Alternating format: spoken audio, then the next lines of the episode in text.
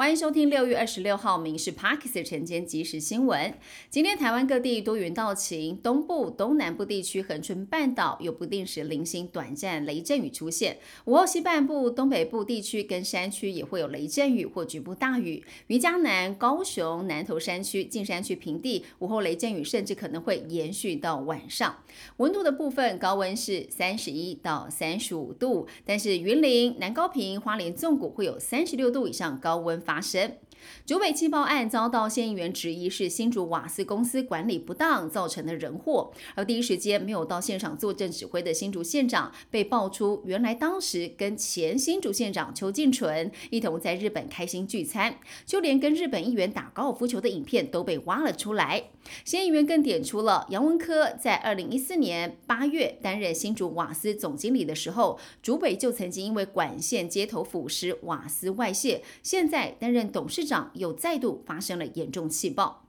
台北羽球公开赛，台湾球后戴资颖在女单决赛是二十一比十四、二十一比十七，击落二击败了华裔美籍的张贝文，卫冕成功，拿下生涯第五座台北羽球公开赛女单冠军，写下了赛事的新纪录。不过，男单、男双以及混双三个项目，台湾好手都是屈居亚军。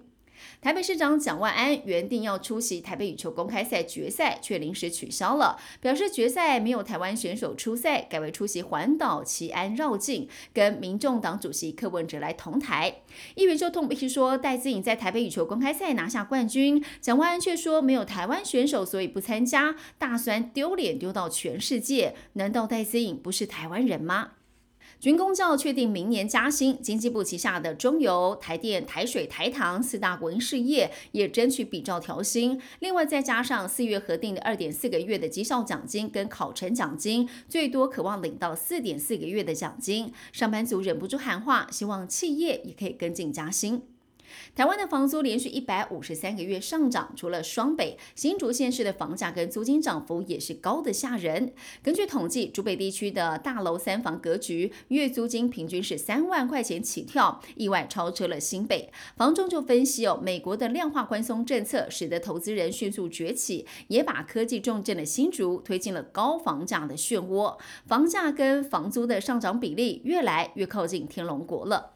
国内不止缺西药，中药也缺很大。新冠疫情之后，民众看中医人数比疫情前大增了百分之四十五，导致药厂产线开到最大还是跟不上需求，连治感冒调经的主要药物都是缺货。而各诊所以药易药来硬撑，中药材也应声而涨。药行表示说，以台湾人几乎天天要吃的当归是涨最凶的，当令食材的枸杞、八角也变贵了，民众想要补身也要口袋够深才行。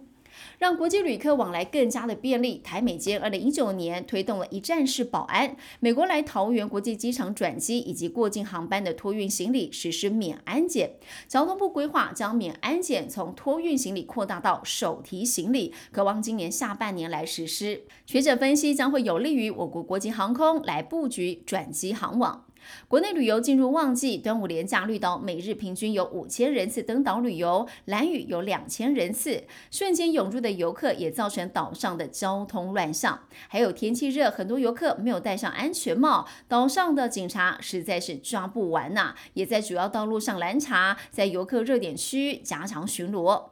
本周五起会展开为期六十天的暑假，台北市立动物园、天文科学教育馆。还有儿童新乐园、青少年发展及家庭教育中心、图书馆、乡土教育中心、基隆的国立海洋科技博物馆等场馆，将会透过延长营业时间，或者是举办各式的活动、夏令营，陪学子度过暑期的时光。网购包材瘦身计划要启动了，因为网购带来大量的废弃包材，造成了环境的负担。环保署公告，电商平台的网购包材禁止使用 PVC 材质，包装也必须要使用一定比例的回收纸再生料，而且大型业者要达成包材减重率、循环包材使用率的规定，七月一号来实施。以上新闻由民事新闻部制作，感谢您收听。更多新闻内容锁定下午五点半《民事 Parkes 晚间即时新闻》。